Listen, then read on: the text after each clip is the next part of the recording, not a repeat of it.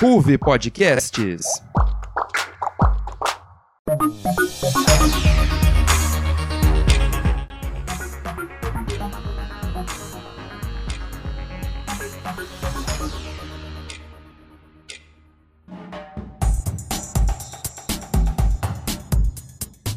Olá para você, ouvinte do NJ Notícias.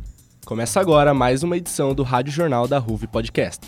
No mês passado, o NJ contou tudo sobre as tradicionais festas juninas e seu folclore, trajes, danças e culinária. No programa de hoje, vamos usar do frio que vem chegando para falar sobre dados e pesquisas sobre as pessoas e animaizinhos que vivem nas ruas e as tantas campanhas que buscam ampará-los nessa época. Então acompanhe com a gente a edição do NJ sobre projetos sociais de inverno.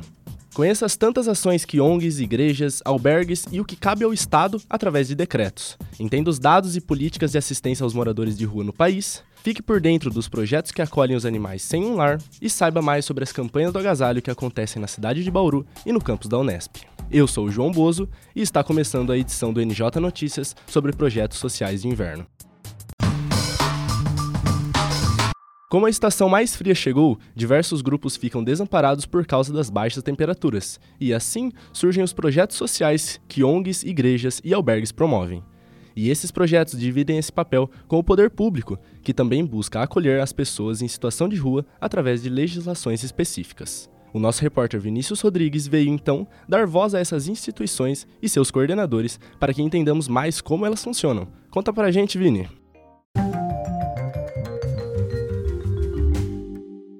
Olá, ouvinte! Roupas para se vestir, comida para se alimentar e um teto sob o qual dormir. Essas são algumas coisas que podem parecer muito simples e corriqueiras para grande parte da população, mas se observadas com um olhar mais atento, se revelam como direitos muito importantes e que fazem uma falta enorme para aqueles que não os têm. É o caso de mais de 280 mil pessoas que vivem em situação de rua no Brasil, de acordo com um estudo do Instituto de Pesquisas Econômicas Avançadas, o IPEA. Todas as dificuldades enfrentadas por essa parte da população se intensificam no inverno, época do ano em que o frio se torna um dos maiores vilões para as pessoas que vivem em situação de rua. E é num contexto de ausência de políticas públicas que organizações não governamentais, ONGs, surgem como uma forma de ajudar a população de rua a ter uma vida mais digna. Quando pensamos em projetos que auxiliem as pessoas durante o inverno, logo nos vem à cabeça projetos sociais instituições de caridade e organizações que não estão ligadas ao governo.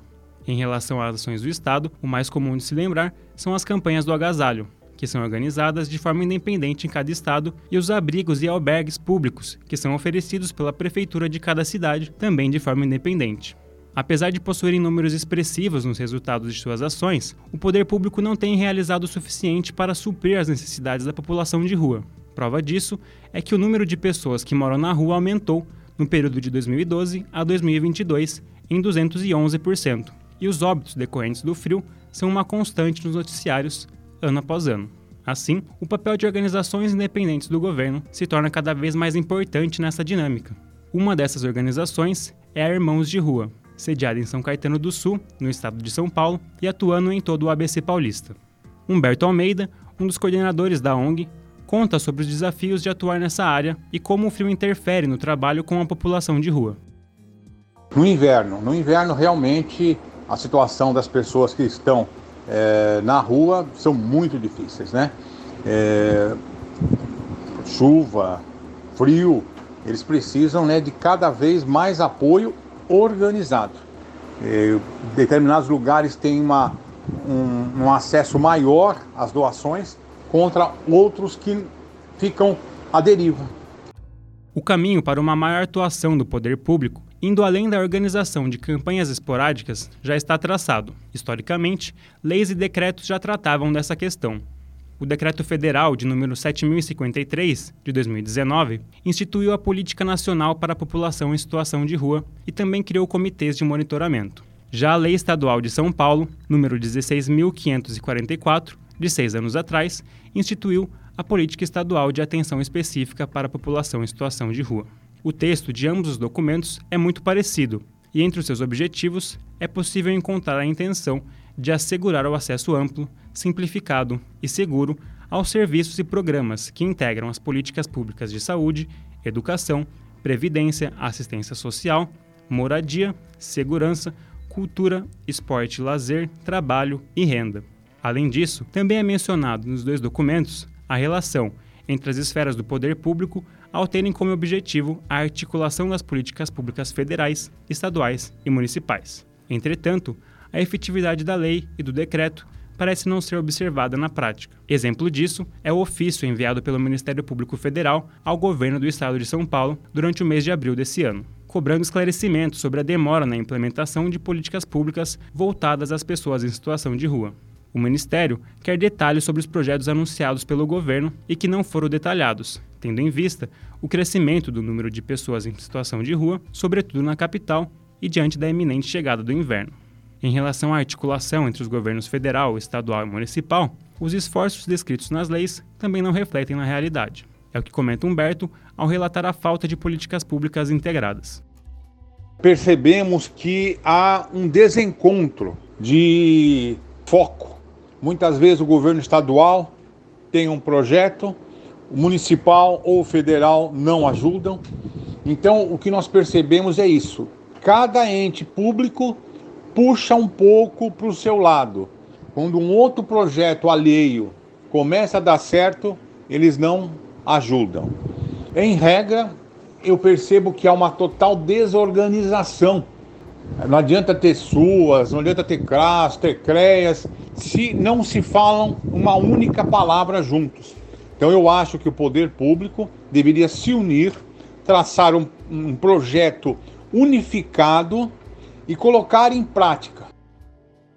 Apesar do inverno representar uma grande dificuldade para aqueles que estão em uma situação de vulnerabilidade social, o melhor caminho para que esse problema seja resolvido se mostra na atuação contínua e permanente seja do Estado ou de organizações não governamentais.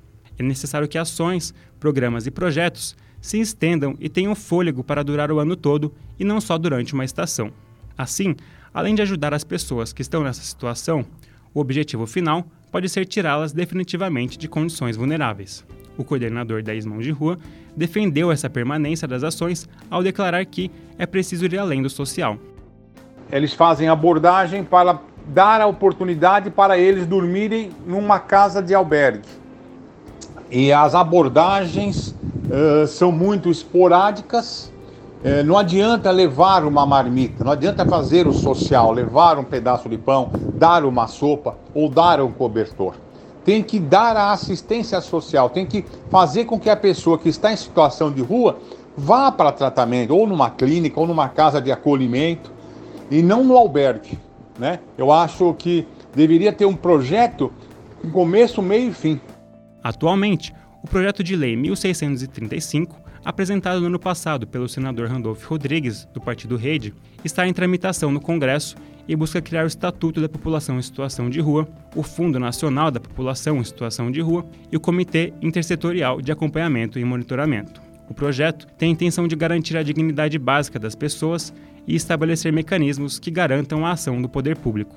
O inverno já bate a porta e algumas organizações que ajudam a população e aceitam voluntários e doações são Irmãos de Rua, de Caetano do Sul, que existe desde 2006 e busca dar assistência e promover acolhimento para pessoas em vulnerabilidade social. E o Sopão Solidário, de Porto Alegre, no Rio Grande do Sul, que atua desde 2012 com pessoas em situação de rua. Além desses, outros dois projetos merecem destaque. O primeiro é o Bem da Madrugada de São Paulo, sendo o maior coletivo de rua do Brasil. Divididos entre equipes de alimentos, bebidas, higienes e rações, eles atuam na região central da capital paulista. E, por fim, Unificados pela População de Rua de Recife, em Pernambuco. A Unificados tem o intuito de agregar diversas instituições que atuam em prol da população vulnerável na capital pernambucana. De maneira coletiva, as organizações montam ações de refeições, abrigo e higiene diária na região. Vinícius Rodrigues, de volta para o NJ. Muito obrigado, Vini. A parcela da população que mais sofre com o inverno é a de moradores de rua. Por isso é tão importante para nós sabermos os dados atualizados que a envolvem e quais os projetos que buscam atendê-los, não apenas no tocante às questões climáticas. A nossa repórter Emanuele Biso entrevistou o professor da Unesp de Bauru, Massimiliano Vicente, para que ele comentasse sobre um desses projetos que ocorria dentro do campus e explicasse o método por trás do mesmo. Conta mais pra gente, Manu! Oi, João. Vamos ver como o projeto funcionava. Com a Declaração Universal dos Direitos Humanos em 1948, a moradia passou a ser um direito fundamental e até hoje é assegurada pela Organização das Nações Unidas, a ONU, a todos os países membros, inclusive ao Brasil. Em uma pesquisa realizada neste ano pelo Observatório Brasileiro de Políticas Públicas, com a população em situação de rua, mais de 200 mil pessoas estão morando na rua, sendo 83 mil apenas no estado de São Paulo. Essa população não é exclusiva das metrópoles, ela também está presente em cidades do interior. Vamos ao exemplo de Bauru. De acordo com uma publicação oficial na página da prefeitura da cidade, o seu centro de referência especializado em população de rua, o Centro Pop, já chegou a atender 50 pessoas por dia com café da manhã, lavagem de roupa, higienização pessoal e fornecimento de vale-refeição em 2020. O município também realiza serviços de assistência social e psicológica, que em maio de 2020 chegaram a atender 270 desabrigados. Em abril de 2023, a Prefeitura ampliou o atendimento emergencial a moradores de rua, através da Secretaria de Bem-Estar Social. Foram adicionadas 15 camas no Centro Pop, inaugurado pelo Serviço de Acolhimento Institucional para Adultos em Situação de Rua, com 20 vagas disponíveis e capacidade de ampliação para mais 35 durante o inverno. Além das políticas de assistência social prestadas pelo Estado, que são fundamentais e têm impacto direto na vida das pessoas que moram na rua, alguns projetos buscam aumentar a autoestima dessa população. É o caso do projeto da Unesp de Bauru Jornal Fatos da Rua, extinto em 2020 por conta da pandemia de Covid-19, onde os alunos de graduação em jornalismo produziam e vendiam o jornal junto a moradores de rua. Todo o lucro era voltado à população sem lar. Maximiliano Martim Vicente, historiador e professor que era responsável pelo projeto, explica que o jornal visava divulgar as vivências da população em situação de rua, permitindo a eles contar suas histórias de forma livre, para sensibilizar os leitores. A ideia do projeto é, é muito simples, né? E é um projeto que tem inclusive repercussão em outros lugares, que a gente toma, toma ideia desses outros lugares também, né? principalmente de São Paulo. É que as pessoas em situação de rua elaborem um jornal com a problemática é, levantada por eles, escrita por eles, refletida por eles, né? vendam esse jornal, né? o preço, o último preço era dois reais, né? para poder é, ganhar dignidade, né? ou seja, falar está em situação de rua, mas é, não é porque está em situação de rua que está sem possibilidades. O jornalismo oferece uma, uma oportunidade para ele. O professor Max explica como o método Paulo Freire serviu de base para a criação do projeto. A estratégia para a alfabetização dos adultos tem por base a compaixão e o respeito ao indivíduo, proporcionando autonomia, consciência crítica e capacidade de decisão. Ainda assim, o projeto enfrentou dificuldades, por conta da baixa escolaridade da maioria das pessoas em situação de rua. E é muito difícil porque eles têm uma escolaridade muito baixa, quando você fala de escrever, já vem a primeira reação contrária, né? Mas como que eu vou escrever? Então a alternativa que a gente encontrava era é, eles fazem entrevistas, né? E o aluno escreve, mas escreve o que ele está falando, né? Mas não é o ideal. O ideal a libertação mesmo da pessoa, de acordo com Paulo Freire, ele se autoapoderar do processo. Né? Então a ideia final é que eles via jornal, organizasse uma associação para poder é, ter uma renda, né? já que Bauru não tem muito jornalismo. Apesar do encerramento das atividades do projeto, ele serve de exemplo de trabalho pela autonomia e autoestima da população em situação de rua e de complemento às políticas de assistência social. É necessário olhar para os indivíduos desabrigados além das circunstâncias em que se encontram, seja o desamparo familiar, a dependência química ou a insegurança financeira, como cidadãos brasileiros, eles devem ter seus direitos assegurados pela Constituição e pela Declaração Universal dos Direitos Humanos. Obrigado, João. Fico por aqui. E você, ouvinte, conhece algum outro projeto bacana do seu bairro? Ouvinte, espera um pouquinho que a gente já volta para falar muito mais sobre os projetos de inverno.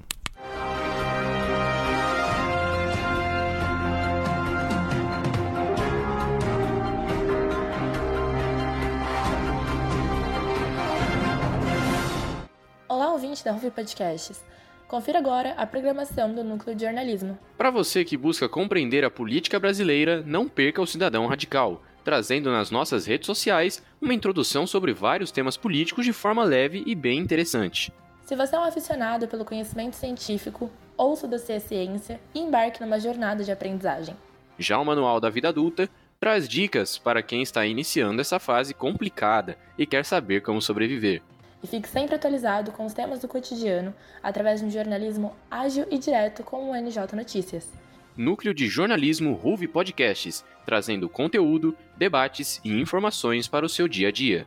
Núcleo de Jornalismo Ruve Podcasts, trazendo conteúdo, debates e informações para o seu dia a dia.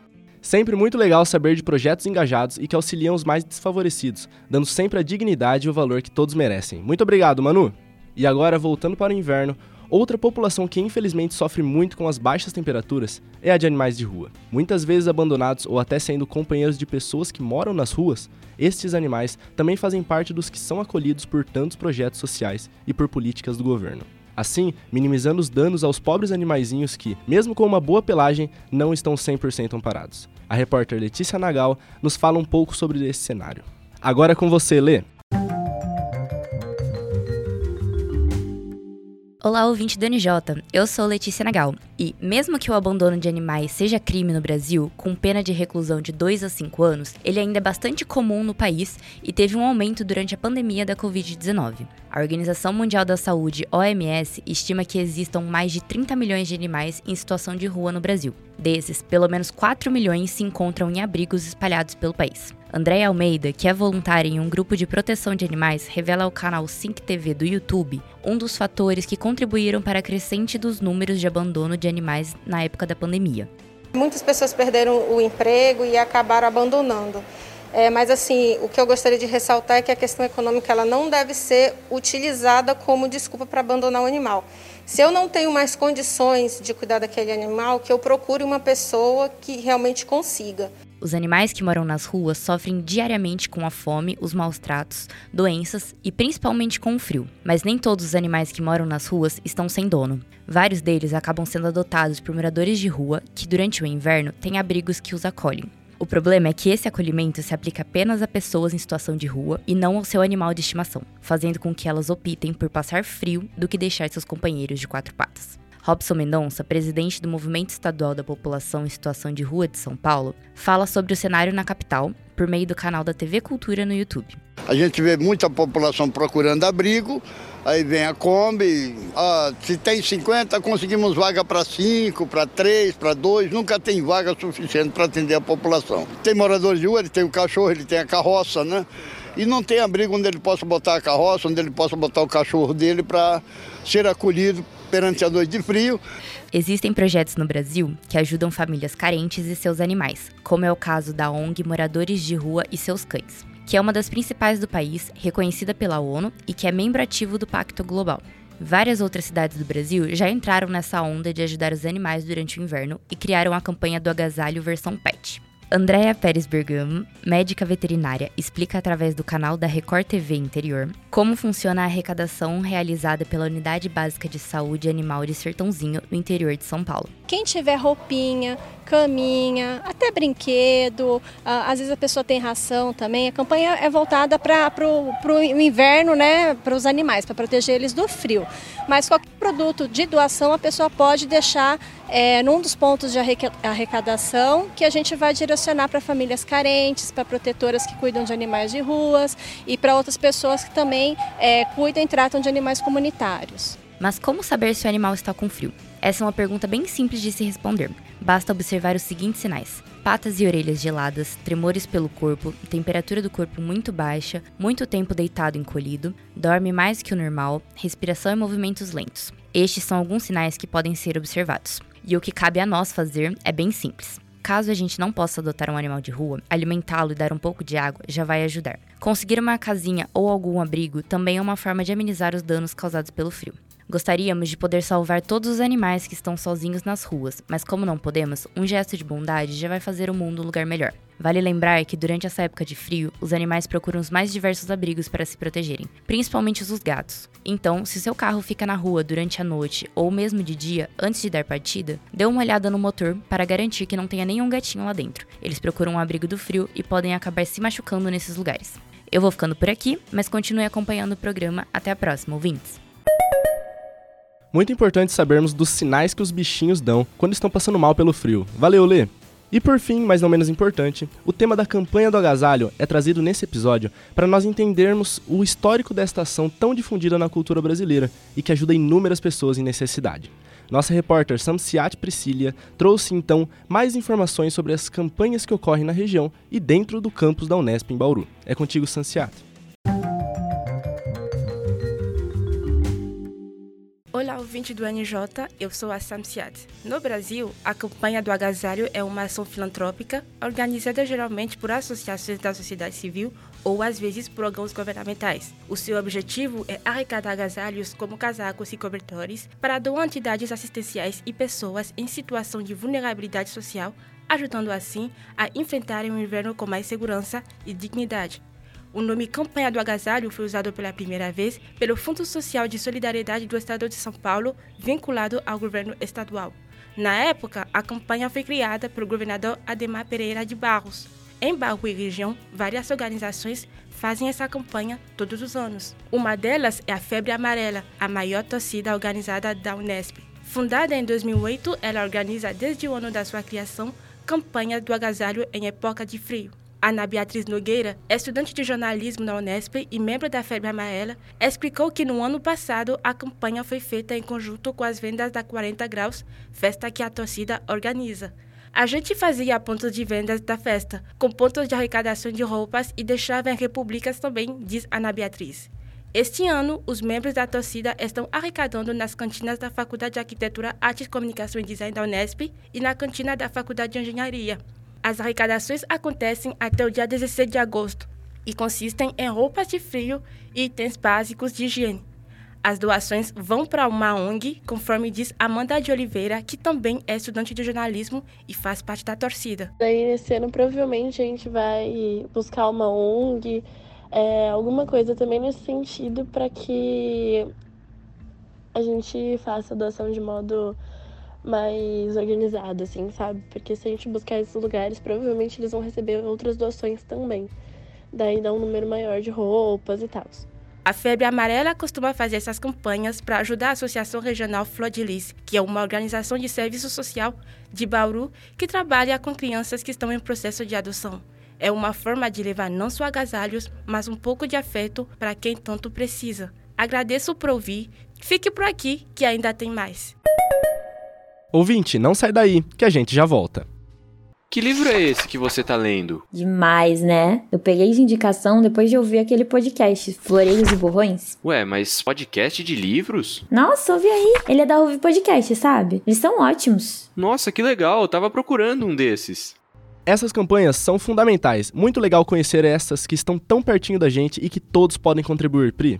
Chegamos ao fim do programa de hoje. No episódio de hoje foram trazidos dados, histórico e quais são as principais instituições que realizam campanhas para amparar pessoas e animais em situação de rua que tanto sofrem nesse forte inverno. Esta foi a edição do NJ Notícias sobre projetos sociais de inverno. Nosso programa produz podcasts mensais lançados sempre na terceira segunda-feira do mês. Compartilhe nosso podcast com um amigo que possa gostar de ouvir sobre o tema. Confira também nossas edições anteriores no Spotify.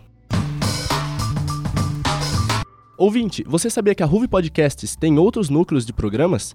Um deles é o núcleo de esportes, onde falamos sobre atividades esportivas em geral, principalmente futebol. Atualmente contamos com três programas: o Arquibancada, o Elas por Elas e o Nas Linhas do Esporte. Quer ficar sabendo sobre as últimas notícias de dentro dos gramados e das quadras? Tá esperando o quê? Procure pelos programas do núcleo de esportes da Ruve no Spotify para saber mais. O NJ Notícias fica por aqui. Não perca nossa próxima edição e acompanhe a Ruve no nosso Facebook e Instagram. Ruve Podcasts. Esse é um programa do Núcleo de Jornalismo da Ruve Podcasts. Nas pautas e reportagens, comigo estiveram Vinícius Rodrigues, Emanuele Biso, Letícia Nagal e Samsiat Priscilia. Os roteiros foram de Juliana Craveiro, Arthur Leite, Flávia Gracinda e Gabriela Okipinti. O roteiro geral é de João Bozo, Pedro Lucas Araújo foi o operador da mesa de som. A edição de som foi de Lucas Beltrame. Produção por Pedro Lucas Araújo. A pós-produção é de Lucas Beltrame. Julia Hilsdorf com a edição geral. E a apresentação por mim, João Bozo.